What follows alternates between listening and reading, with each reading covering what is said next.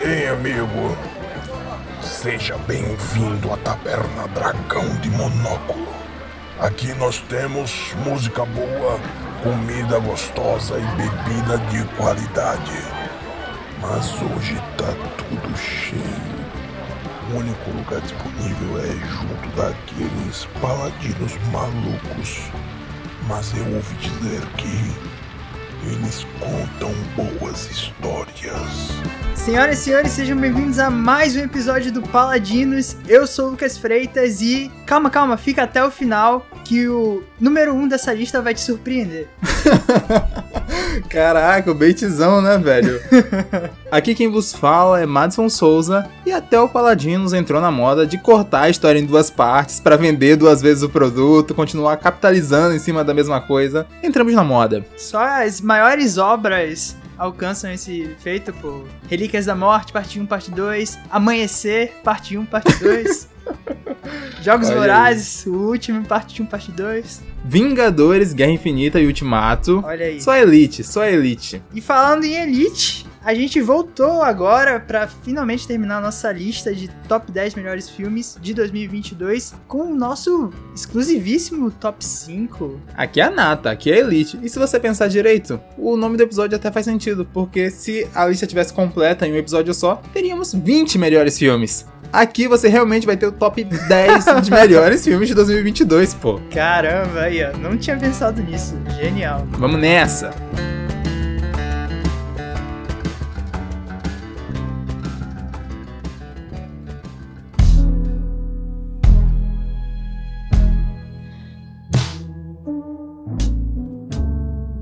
Luquinhas, a gente parou ali depois do seu sexto filme e vamos continuar do meu quinto. Em quinto lugar, um único filme de multiverso de 2022, né? Vamos fingir que ele é único, por favor, vamos.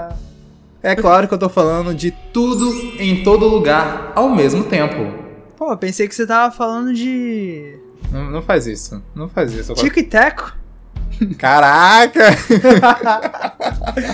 esse é bom. Caraca, esse é bom, tá? Esse filme é bom. Eu esqueci dele, eu, eu não lembrava que esse filme existia, mas esse filme é bom. Enfim, vai, continua. Velho, tudo em todo lugar, ao mesmo tempo, simultaneamente. É o que o- a gente espera de um filme de multiverso. Que ele seja cheio de ideias loucas, que ele mostre diversas possibilidades, que ele fique brincando com a própria linguagem ali de dentro do filme, que ele tenha ideias malucas. E que filme maneiro de ver, que filme novo, que filme refrescante, assim, que filme diferente. Sobre como ele é um filme grande em ideia, mas pequeno em locação, que ele se passa quase que todo no mesmo lugar, que é aquela repartição pública ali. Como ele é um filme com várias temáticas, mas uma história super simples ali de daddy issues, de mommy issues. É, o ano, o ano tá dividido, só tem filme de daddy issues e mommy issues. E é isso, velho, é muito doido como esse filme ele é diferente, como ele é especial, assim. Tanto que eu vi ele essa semana, eu vi uns três dias antes de gravar esse podcast, e eu sinto que eu ainda não terminei de digerir. Eu sinto que eu preciso assistir de novo. Nossa, esse filme é pra você assistir inúmeras vezes, né, velho? Caraca, ele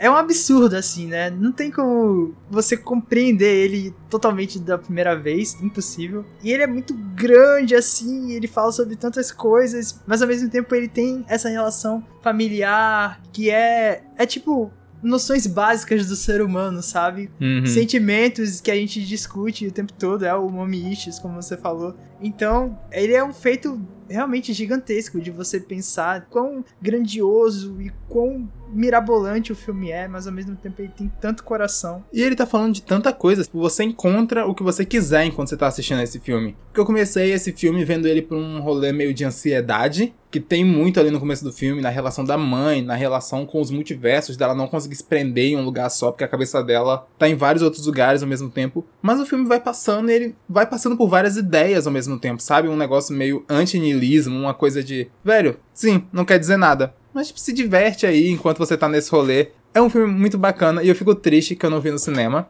Aí eu fiquei feliz que eles anunciaram que o filme vai voltar para as salas, É. mas eu acho que não rolou aqui em Salvador. Pelo menos da última vez que eu olhei não tava rolando. Aí eu fiquei triste de novo. Mas fica aí, eu queria muito ter visto esse filme na telona. Mas eu tenho que confessar aqui, Madison, o seguinte: tudo em todo lugar ao mesmo tempo não está no meu top 10. Já vou adiantar isso. Sabe por quê? E você vai entender. Lembra no. Foi no primeiro ou foi no segundo? Foi no segundo, eu acho. Episódio da lista de melhores filmes do ano, em que você falou a sua relação sobre o que você sentiu assistindo Soul. Lembro, eu super lembro, foi no primeiro episódio do Paladinos isso. Então, esse sentimento em relação ao filme de você não conseguir se conectar, por mais que você reconheça a obra-prima que ele é e todo o trabalho bem feito que ele tem, eu não consegui ter essa relação com tudo em todo lugar ao mesmo tempo, sabe? Quando eu tava assistindo pela primeira vez, eu até tava meio exausto, porque o filme exige tanto da gente, assim. Uhum. Aí quando terminou, eu já tava, caraca, pelo amor de Deus. Ah, não aguento mais. Só que eu, ao mesmo tempo, eu consigo reconhecer todos os méritos que o filme tem e tal, só que não bateu comigo. Mas é um filme que com certeza eu vou revisitar e vou assistir outras vezes, porque ele pede, ele exige isso da pessoa. Então, fica aí a, a minha menção a tudo em todo lugar ao mesmo tempo, mas ele não tá na minha lista. Caraca, a gente mudou mesmo nesse um ano de ato, porque eu tinha certeza que esse filme tava na sua lista. E lá pra cima, assim, tipo, eu não duvidaria nada que ele tivesse no seu top 3. Aham. Eu tô. Agora eu tô curioso. Eu quero saber o que, que me espera aí. Então, continuando aqui, o meu quinto lugar fica para Pearl. Hum. Olha aí, quase que a gente batia a coincidência, né? Ficou em sexto pra você, ficou em quinto pra mim. Quase, quase. Mas vai rolar, velho. Tem que rolar. Eu, tem que rolar. É o universo trabalhando aí. Ó, diferente de você que não conseguiu escolher entre os dois, eu escolho o Pearl, que eu curti mais, sabe? Eu gosto dos dois filmes, adorei os dois filmes, lógico, mas Pearl, ele, ele já vem com a carga de você ter assistido X, que ele conta essa história de origem da, da Pearl e a bagunça que é a cabeça dela e a realidade bizonha que ela vive, todas as coisas medonhas que vão acontecendo durante o filme. O filme não é um slash como é o, o X. Ele é diferente, ele se propõe mais a trabalhar essa personagem que é a Pearl e as coisas que se passam pela cabeça dela, o objetivo dela, o, o que virou o meme também, né? O Please, I'm a star! I'm a star! eu achei fantástico, assim, o Pearl. Então eu coloco o Pearl e essa surpresa aí do X, do Pearl e da Maxine que vai chegar agora nesse ano, fica em quinto lugar pra mim. Eu queria não me identificar tanto com a Pearl quanto eu me identifico. eu assisti esse filme todo, putz, Madison, caraca. Vamos ter que tratar isso no psicólogo, velho. Eu, assisti esse filme com o Nadson. E o Nadson é um puta cagão de filme de terror. Eu tô passando dessa fase aos poucos. E a gente assistiu junto. E aí teve um momento que ele. Caraca, velho, você é o psicopata. Você é o monstro do filme, sacou? Eu vivo gritando dentro de casa. Eu sou uma estrela, caralho. Eu sou uma estrela. Isso aqui esquece, né? Tá falando da elite. Isso aqui é elite. Tipo assim, não tem erro isso aqui.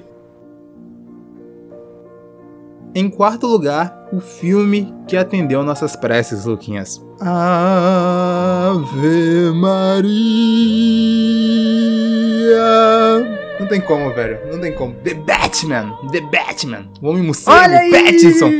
Mentira, mentira. É o meu quarto lugar também. Ah, caraca, caraca. tan, tan. Tan, tan.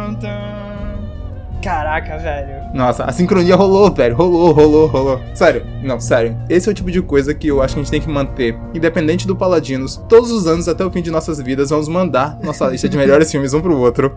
Só pra ver quantas vezes essa coincidência vai rolar ainda. É, a galera, ó, não pode acreditar, isso tudo é verdade, pô. A gente não tava combinando nada disso. Não, não, desde papo o primeiro 100%. episódio. 100%. Da- Da primeira vez foi inacreditável. E aí, desde então, eu quero ver quantas vezes isso vai acontecer ainda. E na primeira vez ainda tinha um detalhe, assim, que tipo, 2020, mal estreou o filme. A lista de todo mundo era meio parecida, assim, né? Aí o nosso Sim. bateu ainda o primeiro e segundo lugar. Caraca, não, 2020 foi inacreditável, assim. 2020 a gente tava sincronizados nível máximo. Mas é isso, The Batman em quarto lugar. E eu tenho um negócio da minha lista que, tanto do primeiro ao quarto lugar, eu mudei de posição, as posições mil vezes, porque The Batman podia facilmente ser o meu filme favorito de 2022. Ele não é por detalhe, assim, por besteira, porque ele é um filmaço, velho. Ele é um- uma versão nova do Batman, e eu não falo uma versão nova do Batman no cinema. Eu falo uma versão nova do Batman, incluindo animações, incluindo jogos, incluindo quadrinhos. A gente tá vendo uma, uma versão muito única e particular desse personagem, que já foi interpretado centenas de vezes, milhares de vezes, ao longo desses mais de 80 anos que ele tem. Uma coisa que me destaca, assim, no, desse filme do Batman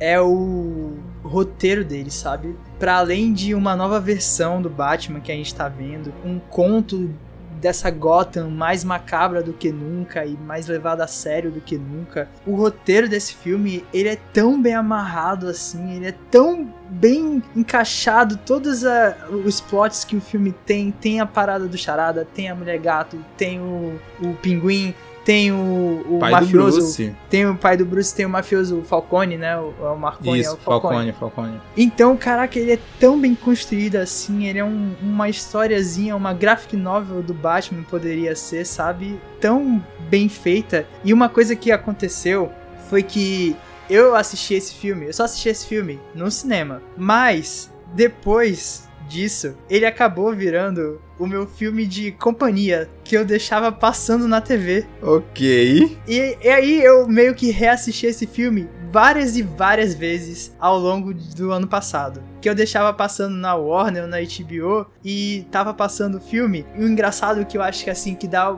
muito mérito pra esse filme é que eu assisti, né, nesse caso, deixando na TV passando, é, eu assisti esse filme nas condições totalmente contrárias ao que ele pede. Pô, esse filme é todo sinistro, Batman, ele Sim, pede pra sim. você assistir de noite, as luzes todas apagadas, na escuridão e tal, e eu fiz totalmente o contrário. Eu joguei luz em cima desse filme, sabe? E mesmo fazendo isso, caraca, eu só consegui enxergar um filmaço, independente disso, sabe? Então pra mim isso marcou muito assim o quanto que esse filme é excelente. Caraca, velho, tem tanta coisa pra falar desse filme assim, porque a gente fez um episódio inteiro do Paladinos sobre The Batman, e eu ainda sinto que eu ainda tenho mais um monte de coisas pra falar sobre ele. Eu tava nessa, só assisti ele no cinema, e aí uns dois dias assim antes da gente gravar esse episódio, eu fui assistir o filme de novo. E continua fantástico, velho. Ele continua tão bom quanto ele era na minha memória, e até melhor, assim, porque aí eu fico atento sobre o quão incrível é essa trilha sonora, que é um absurdo não ter sido indicado ao Oscar. Os caras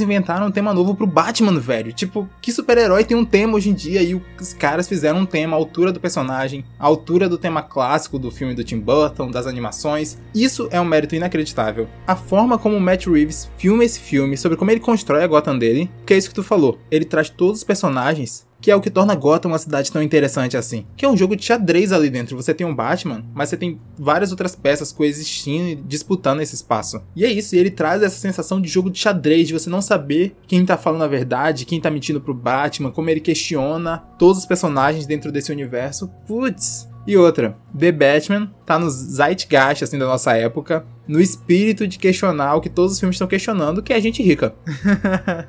Os filmes de 2022, eles estão todos nessa vibe que a gente tá nessa vibe também de. Então, esse rolê de milionário tá foda, né? Esses caras aí, sei não. Eu acho maneiro isso. É, fica aí agora as expectativas pra continuação. Todo mundo vai voltar, Robert Pattinson, Matt Reeves. Vai ser um filme isolado aí, independente dos planos futuros da DC. E só espero que mantenha um nível, sabe? Que traga uma história tão incrível e intrigante como foi esse primeiro filme. E eu acho que tem tudo pra rolar, velho. A expectativa fica muito lá em cima. Porque agora que tá tudo no lugar, as peças estão todas colocadas, o Matt Reeves pode só brincar com o Batman do jeito que ele quiser. Hype lá em cima.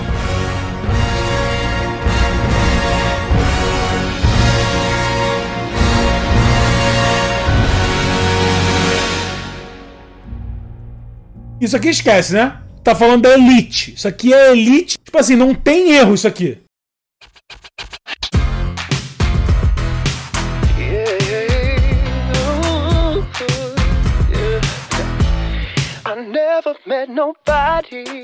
Em terceiro lugar, o filme que veio para dominar todos os filmes. Para reinar todos os corações. O filme que tem a chave do meu coração. Red, crescer é uma fera. Caraca, caraca, caraca. Eu amo esse filme com todas as minhas forças. É inacreditável. Eu não fiz isso ao longo desse ano. Eu só assisti esse filme duas vezes. Mas assistindo ele pela segunda vez, eu tive essa consciência, eu tive essa epifania de que eu posso assistir esse filme todos os dias da minha vida. Eu ligo, posso ligar a TV e deixar a Red passando e eu vou ficar feliz todas as vezes que eu estiver assistindo. Não tem essa de ficar enjoado, ficar de saco. Não existe, velho. Esse filme, ele tá sob medida, assim, pra me deixar feliz. É o que a gente conversou, né, velho? É o filme que conversa direto com a gente, nostalgia anos 2000 puro. E eu acho legal que, tipo, o Red já colocou a Domitic, a diretora, né? Lá no alto na Pixar, ela já tem outros projetos já avançando aí. Vai vir mais filmes dirigidos por ela dentro da Pixar. E é isso, né, velho? Filme incrível. Muito, muito. E sobre como esse filme é cativante, velho. Eu tava assistindo na sala, aí meu pai chegou assim, a ele. Ah, não, deixa eu assistir TV aí, ó. Não, pera aí, pai, fica aí. e aí ele ficou assim, aí ele começou a dar uma olhadela pro filme, aí foi passando o tempo e o cara tava investidaço depois, velho. Passou cinco minutos e o cara tava dentro do filme também. Porque esse é o poder de Red, sacou? Você bota Red na tela, todo mundo cola, todo mundo quer assistir, todo mundo gosta desse filme. E fica aí o conceito do meu top 3 também. Os meus três filmes preferidos de 2022 são filmes sobre memória, sobre tempo, sobre você olhar pro teu próprio passado, usar isso pra construir uma coisa nova, pra deixar florescer nesse jardim de memórias, deixar florescer uma parada novo, nova. E Red tá 100% nessa vibe, a Domichi olhando pra história dela e vendo sobre o quão legal foi crescer nos anos 2000 e ter aquelas amigas e curtir aquela banda. Filme maneiraço. Muito bom, muito bom. E no meu terceiro lugar, medalha de bronze, fica pra um filme que me pegou totalmente de surpresa. Eu não imaginava nem de longe que eu ia gostar tanto desse filme. Em terceiro lugar, eu coloco Morte, Morte, Morte. Uh, caramba! Velho, esse filme foi muito surpresa pra mim. Que eu já tava na vibe do X, do Pearl. Então eu já tava assistindo os filmes de terror já que estavam lançando e tava todo mundo falando bem. Só que esse filme não tava no mesmo hype que esses dois anteriores. Ele tava meio ali, vindo pelo, pelo cantinho, sabe? Eu falei, vou assistir também, porque eu, eu tava empolgado, eu tinha assistido o X. Eu falei, vou assistir Morte, Morte, Morte. E cara, eu amei esse filme, eu amei esse filme, velho. Ele tem essa a, a, pegada de terror clássico, encheu de adolescente numa casa lá. Eles foram se isolar porque foram fazer uma festa porque tava rolando um furacão. É um monte de adolescente tudo rico, tudo os maiores escrotos do mundo. Eu falei, caraca, essa é a reunião das pessoas mais tóxicas do mundo estão nessa festa, né? Uma terça-feira no Twitter, inclusive, porque esse é o filme do Twitter, cá entre nós, é o filme do Twitter. Tem isso também, verdade. Caraca, aí reúne essa galera. Aí eu pensei, nossa, tá bom. Eu sei que é um filme de terror e tal, e vai brincar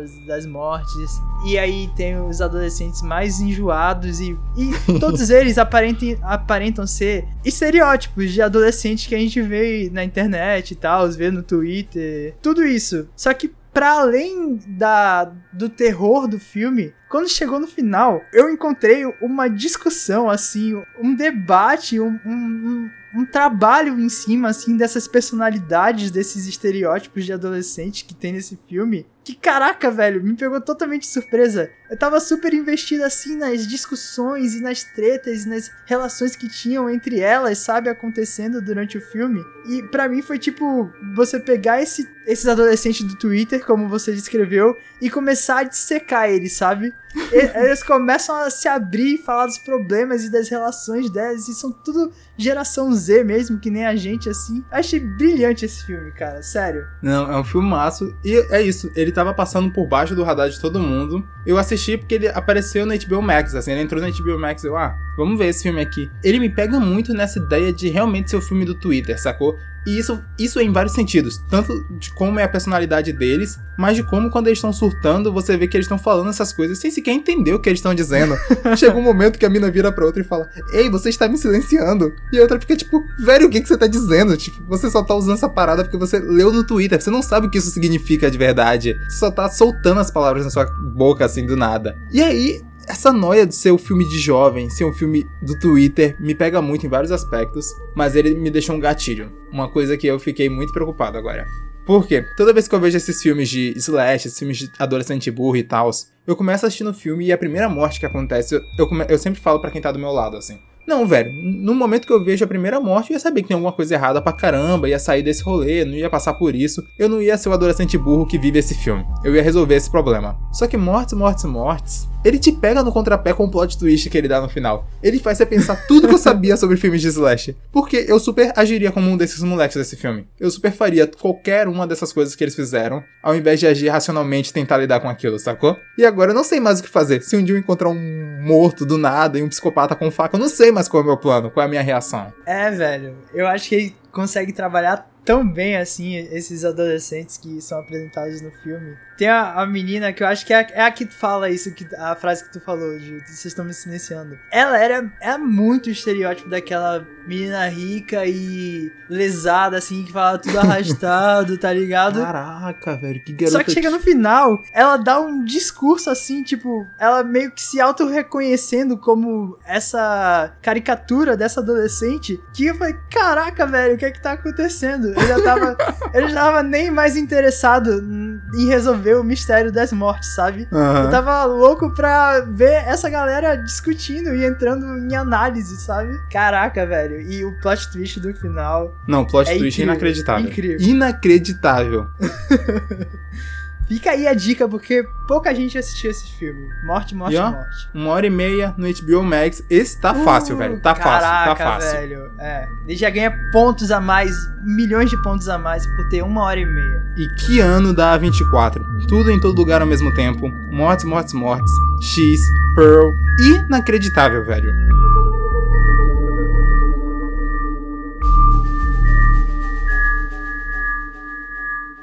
Isso aqui esquece, né? Tá falando da Elite. Isso aqui é Elite. Tipo assim, não tem erro isso aqui.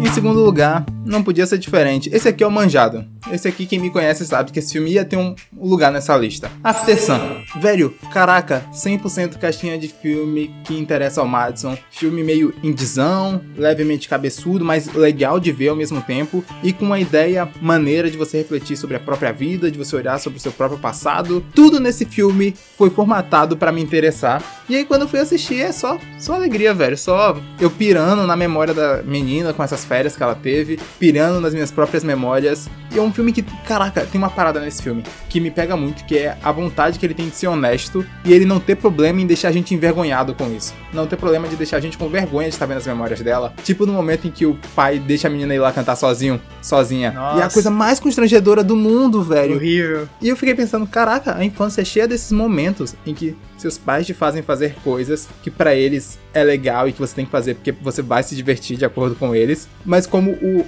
o contrário também não rola tanto, de você querer colocar os seus pais em situações que pra você eles vão se divertir, e eles não vão, e eles não fazem, e essa menina leva isso ao máximo, que é ir lá, fazer a parada sem ele, e criar essa situação embaraçosa e vergonhosa. Que filme honesto, e que vontade de deixar a gente incomodado com tudo isso. É, e perceber também que, tipo, o, a construção do filme vai além do que a história tá contando, o que que tá na tela. Porque quando você com- começa a entender o, do que se trata o filme, até mesmo depois de assistir, se você for pesquisar um pouco mais, você consegue, a- começa a pegar detalhes do filme que tem, tipo, entre aspas, erros de continuidade. Uhum. Porque são a memória, tá ligado? São as memórias que você tem da, da sua vida, da sua infância. Então as coisas não estão 100% lineares quando você tá pensando no seu passado. E o filme brinca com isso, então, tipo, é algo muito legal, assim, né? Vai além do, do, do que tá sendo contado em tela, vai pra construção do filme como um todo. É isso. Esse é um exemplo claro de filme que começa quando ele acaba. Quando ele termina é que o filme começa de verdade pra você, assim, porque ele começa na sua cabeça. É outra coisa. É isso, né, velho? After Sun, caramba. Toca, toca aí. Toca David Bowie, editor. Levanta aí, editor.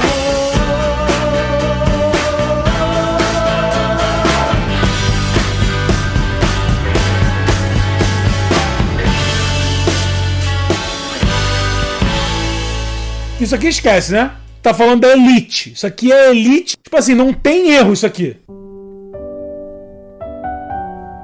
Pois bem, seguindo então agora pro meu top 2, eu tenho que dizer que o top 2 ficou para a elite do cinema. A gente tá agora em outro nível, a gente tá em outro modo de jogo, agora é modo Deus. É só Deus trabalhando agora, os cineastas, modo God, que estão brincando aqui. E o meu segundo lugar fica para The Fablemans, de Steven Spielberg, que, na minha opinião, é o maior diretor de cinema que já existiu. E, infelizmente, eu fico muito triste de ter que concordar com você, Luquinhas. Tá certíssimo. Nunca errou, pô. Caraca, velho. The Fablemans. Eu não imaginava que ia me pegar tanto esse filme quando eu assisti. Na verdade, eu tava com uma expectativa meio baixa assim em cima dele, no sentido de que eu pensava que ia ser um filme muito água com açúcar, da infância, do Spielberg. Tanto que eu não sabia muito detalhes sobre o filme, eu achava que ia ser só ele criança, tá ligado? Com a família dele. Uhum. Eu não, não, não tinha pegado qual era do filme até, até eu começar a assistir. E caramba, velho, esse filme que é uma espécie de autobiografia do Spielberg, é baseado nas memórias dele de infância e da adolescência dele, o começo do interesse dele por cinema, por filmar, por audiovisual. E caraca, velho, é um, é um absurdo de filme, é um, é um espetáculo, é uma viagem que você faz e o filme tem duas horas e meia, mas eu pelo menos não vi a hora passando em nenhum momento. Porque você embarca na vida do Sam e da família dos Fablemans e começa a viajar, cara, e querer sonhar e querer pegar uma câmera no ato e começar a gravar e começar a se divertir, fazer as coisas, pô, seus projetos pessoais, não tem como, é muito inspirador. Eu tava muito curioso pra saber onde esse filme entraria na tua lista, porque esse é basicamente o único spoiler que eu tinha da sua lista, era esse. Que o cara assistiu o filme e me mandou mensagem no Instagram, no WhatsApp, caraca, velho, os Fablemans, que filmaço, que vontade de fazer coisas, filmar, e eu... Putz, não tem como esse filme não tava na lista desse cara. Eu só queria saber a posição. É isso, pô, não tem, não tem como. É, Deus, Deus do cinema, dando aula de como fazer o cinema. O cara, sei lá, os 80 anos ou mais de Steven Spielberg, o cara ensinando aí como é que se faz um filme. Isso aqui esquece, né? Tá falando da elite. Isso aqui é elite. Tipo assim, não tem erro isso aqui.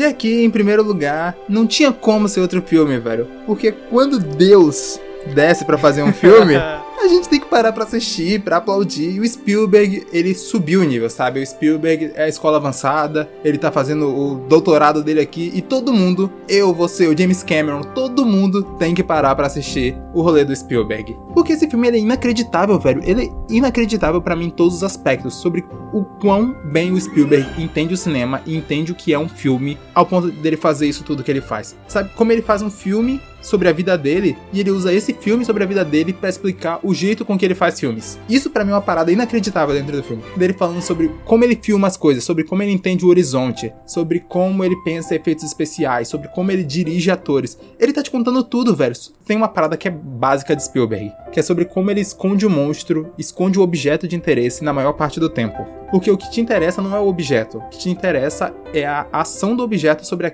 o personagem, sobre o protagonista da história. E ele faz isso em vários filmes dele, é uma parada típica de Spielberg. E aí você vendo ele explicar isso dentro do filme, e você sabe que vários diretores emulam isso porque aprenderam com Spielberg. É, é inacreditável, sabe? Tu tá vendo o cara que fez a parada te ensinando, te explicando como é que ele faz isso. Velho, e eu acho que em The Fablemans tem du- dois filmes acontecendo, sabe? Na verdade, tem vários filmes acontecendo, mas os dois principais pra mim são a relação do Sammy, né, do garoto, com o cinema e a construção dele como um diretor de cinema, o que por si só já é um filmaço super legal e inspirador pra gente. E tem o segundo filme, que foi o que me pegou de vez assim, que, que eu olhei e falei, caraca, tá aí, né, velho? Não tem jeito, Steven Spielberg, obra- obra-prima, filmaço, que é a relação familiar que ele tinha, velho. As relações familiares que aconteciam dentro da casa dele, a relação da mãe, a relação do pai, principalmente a mãe. Caramba, velho, que personagem fantástica e de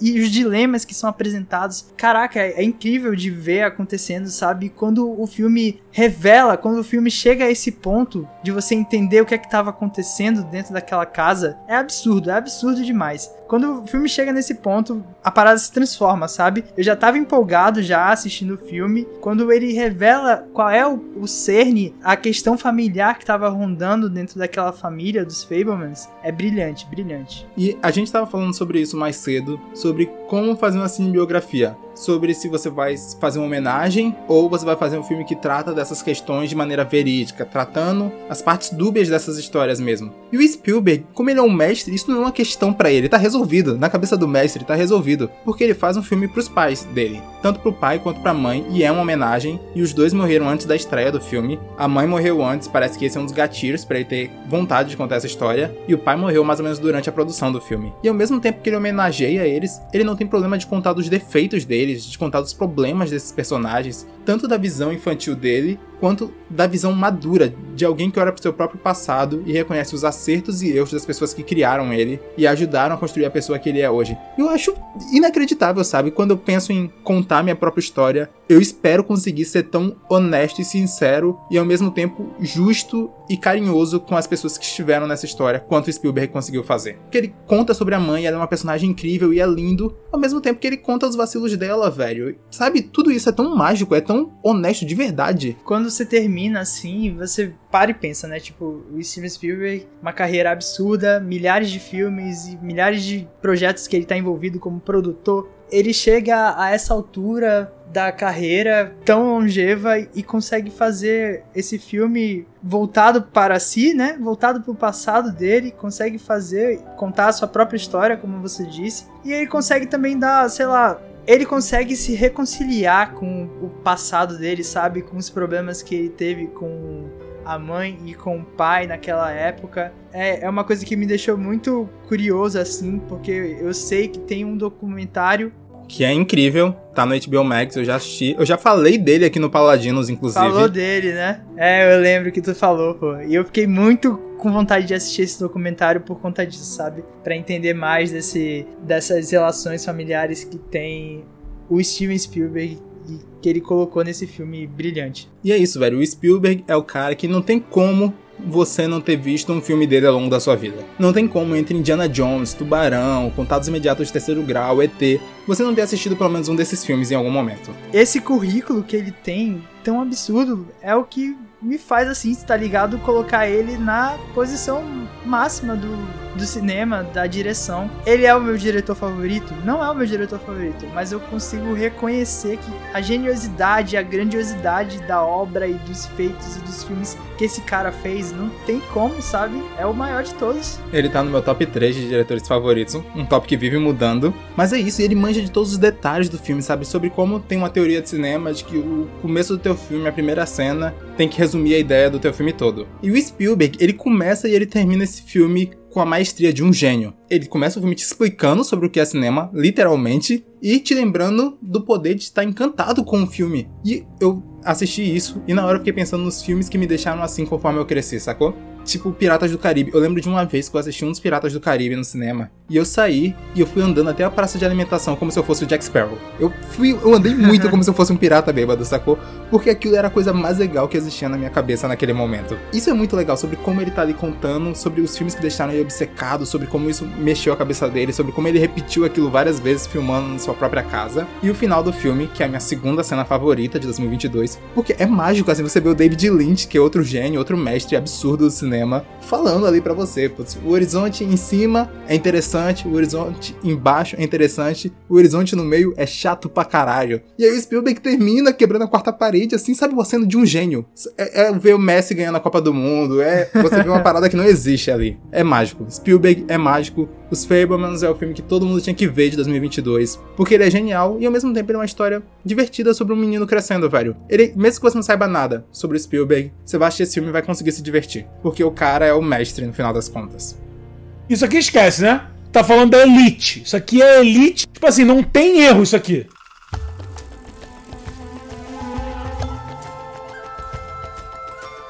E falando em mestres do cinema, fica aí então meu primeiro lugar para outro gigante, outro deus da sétima arte, Avatar: O Caminho da Água, de James Cameron. Esse é um gigante sentado na bolada de dinheiro que ele traz com cada um dos filmes dele. Madison, o negócio é o seguinte. Uma semana antes de eu assistir Avatar, O Caminho da Água nos cinemas, eu estava andando pelo shopping com minha mãe e com meu irmão e eu tava conversando com eles, estava falando o seguinte. Eu tava reclamando com eles que eu tava assim, ah, putz, velho, eu não sei mais se a minha relação com o cinema ela se transformou de vez por conta da pandemia. E aí eu vou dizer o porquê. Porque as últimas vezes que eu tinha ido pro cinema, ao longo do ano passado inteiro, por assim dizer, cara, eu não tava me sentindo conectado com aquele ambiente. Com o ambiente do cinema, eu não conseguia me colocar 100% nos filmes que eu assistia. Dos melhores aos piores filmes que eu assisti no cinema. Eu não conseguia mais me conectar com o cinema, sabe? Eu achava esquisito. Eu não tinha mais fôlego e nem mais pique de ir assistir um filme no cinema. Eu tava com essa sensação. E eu tava refletindo com isso, tava conversando com eles, eu tava me perguntando assim, caraca, velho, será que o cinema se transformou assim de vez pra mim? Essa pandemia veio e destruiu essa parada que eu gostava tanto de fazer, que era mágico, que era ir ao cinema? Eu tava me questionando isso. Até que eu fui assistir Avatar O Caminho da Água, velho. Olha aí. E caraca, que experiência absurda, absurda. Eu e Felipe, eu e meu irmão fomos assistir Avatar e a gente saiu maluco, empolgadíssimo, velho, com esse filme. Três horas e meia que passaram em cinco minutos. Juro pra você, velho. Foi uma experiência absurda. Avatar é isso que a gente conversou no episódio passado, cara, de ser uma experiência de cinema, de blockbuster e que ninguém consegue explicar porque que esse filme faz esse sucesso estrondoso que ele faz, mas não tem como, cara. E eu sei de todas as críticas que tem para esse filme, da história ser a coisa mais simples o- a história do primeiro filme é simples e ele consegue transformar a parada em coisa mais simples do mundo aqui. nesse segundo filme. Só que os 15 primeiros minutos desse filme, do Jake narrando sobre a vida deles em Pandora, depois Uma que... narração brega, inclusive. No começo do filme, eu, caraca, James Cameron, irmão. Brega, brega, brega, breguíssimo. Mas ele narrando sobre a vida dele em Pandora e a construção da família dele e os filhos dele crescendo. Quando eu tava assistindo, eu falei: pronto, velho, eu já estou completamente entregue a essa família. E se algo de ruim acontecer com qualquer um deles, eu vou sair destruído desse filme, velho. Caraca, eu já tava totalmente investido nesse filme. Totalmente, no começo. Apresentou Pandora, apresentou a família do Jake e da Neytiri e eu já estava completamente investido. E fora isso tudo que a gente já falou, né, velho? Espetáculo, absurdo, tecnologia no máximo, Pandora é o mundo, existe. Eles viajaram, pegaram a nave, ficaram congelados sim. até chegar lá, desceram em Pandora, destruíram a floresta inteira, gravaram o filme e voltaram pra Terra, pô, porque é inacreditável. Velho, caraca. Avatar é o filme que te lembra do poder da imagem. Da imagem enquanto fim de si mesmo, não a imagem enquanto símbolo. Que até tem um símbolo no filme, sabe? Um negócio patriarcal, o negócio da família. Mas não é isso que te interessa. O que me interessa em Avatar é a imagem enquanto imagem. Imagem enquanto representação visual de algo. E é lindo, e é fantástico. E essas coisas povoam a minha cabeça. Se eu fechar o olho, eu consigo imaginar Pandora toda de novo, como se eu estivesse no cinema aqui. Neste exato instante, sabe? E não é normal um filme povoar teu imaginário desse jeito, com uma potência dessa. É a mágica do, de como James Cameron fez esse filme. Sobre como o 3D, que é uma parada que eu não gosto, que escurece o filme e tudo que a gente já reclama, funciona aqui. Porque o 3D é que as dimensões, elas estão aqui pra dar camada pra esse universo, pô. Pra ter uma coisa saltando da tela e ter uma coisa no fundo acontecendo, um peixinho no fundo. Porque esse mundo é vivo, esse mundo não tá te contando uma história, te mostrando o que tá acontecendo. Pandora tá vivendo por si mesma, você só tá assistindo, sabe? É tipo o BBB da natureza. Só soltaram uma câmera e as coisas estão acontecendo por si só. E o filme tem 3 horas e meia porque é justamente isso. James Cameron sabe da grandiosidade, da beleza que é a gente acompanhar Pandora e ele deixa simplesmente rolando, sabe? A parada vai acontecendo e tem, tem uma sequência gigantesca de mostrar a baleia lá que tem no- nas águas lá de Pandora e como ela funciona e como eles se relacionam com os avatares da água se relacionam com as baleias que vivem perto deles. E é isso, você tá assistindo o National Geographic, o Animal Planet. E, e avança a história? Não sei se avança, talvez não avance, não precisa avançar, e simplesmente você tem que embarcar e viajar pra Pandora pra assistir, sabe? Foi uma experiência absurda assim. Caraca, eu saí revigorado assim, toda essa angústia que eu tava sentindo em relação ao cinema se evaporou na hora, sabe? Foi foi bonito demais. Talvez a, daqui a cinco anos, daqui a três anos, daqui a um ano talvez, eu olhe pra essa lista e veja os filmes que aconteceram em 2022 e fale assim: "Ah, Avatar não não é o meu filme favorito, ou não não é o melhor filme dessa lista". Mas putz, velho, eu não tinha como não colocar em primeiro lugar essa que foi uma experiência inacreditável de cinema que eu tive em 2022, sabe? E você tá certíssimo. E eu, é isso. Agora eu fico só curioso de saber, de entender cada vez mais esse fenômeno. Porque a gente falou várias maluquices que estão em torno desse filme. Tipo, é o filme que tá em terceiro lugar ou quarto lugar de recorde de bilheteria no mundo todo. E ao mesmo tempo é o filme que eu não vejo ninguém falar dele em lugar nenhum. Eu- todo mundo ao meu redor assistiu o Avatar, mas ninguém falou. O filme ele se encerra em si mesmo. Você senta ali, você viaja por três horas pra Pandora, acabar, você volta pra Terra e segue a sua vida normal, como se nada tivesse acontecido. Isso é muito bizarro, sabe? O filme que se encerra em si mesmo. É o anti-Marvel, sabe? É o anti tudo que a gente tá assistindo recentemente. Eu só quero ver os TCCs mesmo sobre Avatar daqui pra frente. É isso, entregamos então, finalmente terminamos a nossa lista, nosso top 10 de melhores filmes de 2022. Paladinos está de volta, começando com o pé direito, trazendo essa lista, essas duas listas maravilhosas só de filmaço. Fica aí um monte de dica, um monte de recomendação. É, não. Normalmente eu fico meio indignado com as suas listas quando a gente termina isso aqui. Mas dessa vez não, eu acho super razoável essa lista que você montou. Realmente tem, no mínimo, sei lá, uns 18, 17 filmaços aqui pra vocês, porque alguns são repetidos nas listas. Mas é uma seleção. Assim, os streams tinham que ouvir esse podcast aqui e botar uma binha ali em de curadoria de Madison e Lucas, curadoria do Paladinos, e deixar só as recomendações do que de melhor o cinema ofereceu em 2022. Madison, não teve filme da Marvel. O que que tá acontecendo? O que que tá Caraca, acontecendo? velho. Eu vou fazer só esse comentário sobre os filmes da Marvel, porque a gente pode até fazer um programa sobre isso. Mas eu acho que o filme da Marvel vem com data de validade agora. Tipo, você assiste, você gosta, e aí passou um mês, você olha pra trás e eu gostei disso? Tipo, esse foi o filme? É isso? Todos os filmes da Marvel desse ano rolou isso comigo. Eu assisti o filme, passou um tempinho e eu. Caraca, que, que filme é esse, velho? O que a Marvel tá fazendo? Que porra é essa? Não podíamos terminar o episódio do Paladino sem citar a Marvel, não podíamos. Caraca. Não, fica aí. O que a Marvel ganhou na lista de melhores filmes do ano foi um que porra é essa? O que, que vocês estão fazendo aí? Caralho. Bora se esforçar mais aí em 2023, hein? 2024 eu quero ver filme da Marvel na nossa lista de melhores filmes, hein? Vamos, vamos ver. Vamos ver.